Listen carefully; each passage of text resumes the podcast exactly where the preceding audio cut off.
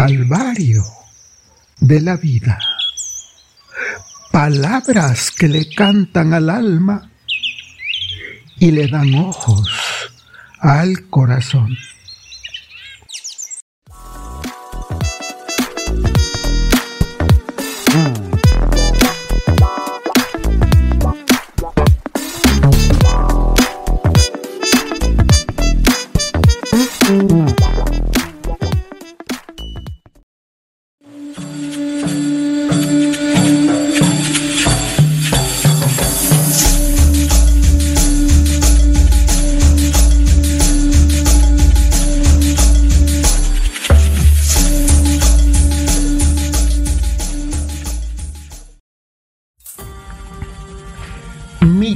Y leyendas de México.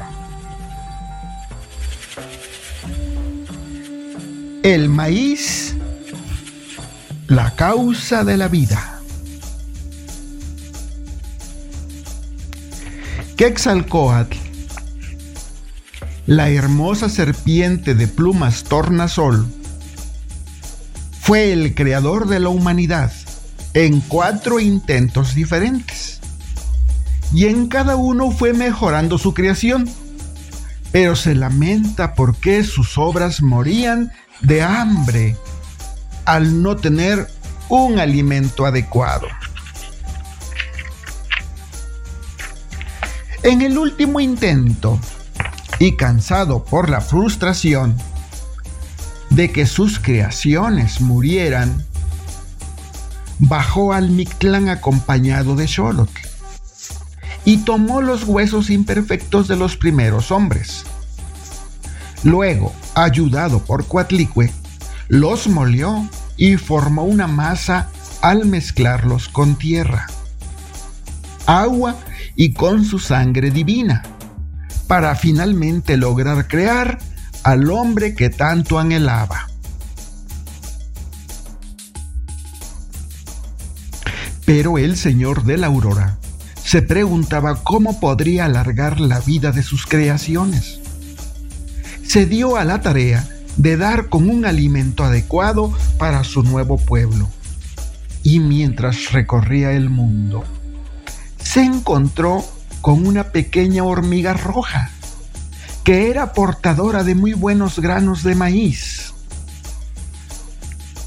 Quetzalcoatl preguntó al pequeño animalito en dónde obtenía ese alimento. A lo que Itisis que era su nombre, se negó a responder. Finalmente, después de mucho insistir, Quetzalcoatl logró convencer a la hormiguita para que le revelara el lugar. Se transformó en una hormiga negra y le siguió en su camino hacia el cerro de los alimentos que se conoce como Tonacatepetl. Este se abrió ante Itisis, que era el custodio, y les permitió el paso.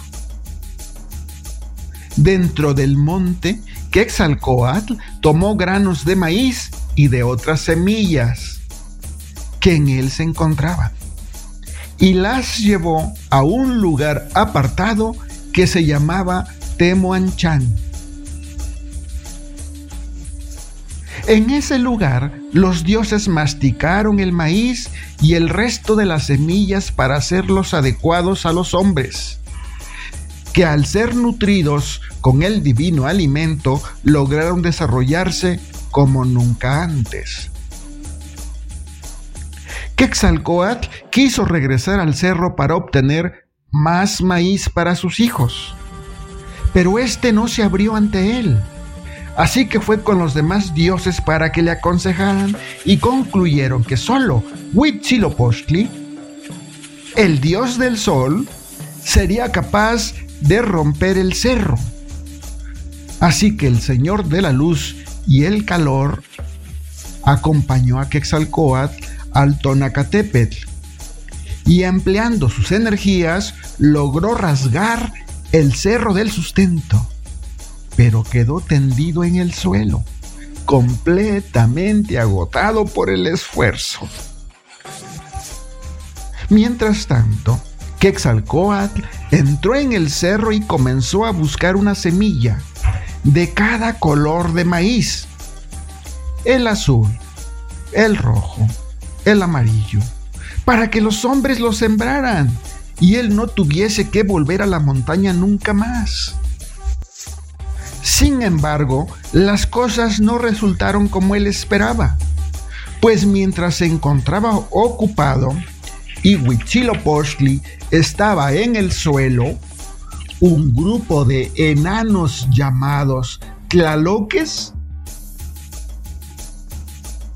el rojo, el amarillo, el azul y el blanco, que son ayudantes de Tlaloc, el Señor de las aguas del cielo, tomaron el maíz y las semillas restantes y huyeron hacia los cuatro rumbos y dejaron el cerro vacío. Desde ese entonces, el Tonacatépetl depende de las nubes y de la lluvia que derraman para que sus frutos crezcan. Quetzalcoatl se dirigió de nueva cuenta a Temuanchán, que hoy se conoce como las Huastecas, con su preciosa carga, y la sembró de inmediato.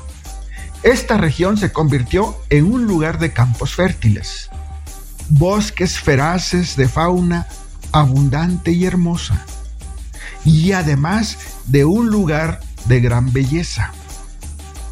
Era allí donde nacía el maíz y las plantas, que después hacían un viaje por debajo de la superficie terrestre para surgir en el rumbo donde nace el sol. Tamuanchan en nuestros días es la región de la fecundidad, que en muchas ocasiones las nubes ocultan de la vista de los hombres. Esta es la causa por la cual los hombres llamaron al maíz Insincentli, recordando al alimento que los dioses amasaron en sus bocas, Diosentli para lograr la sustancia de la humanidad.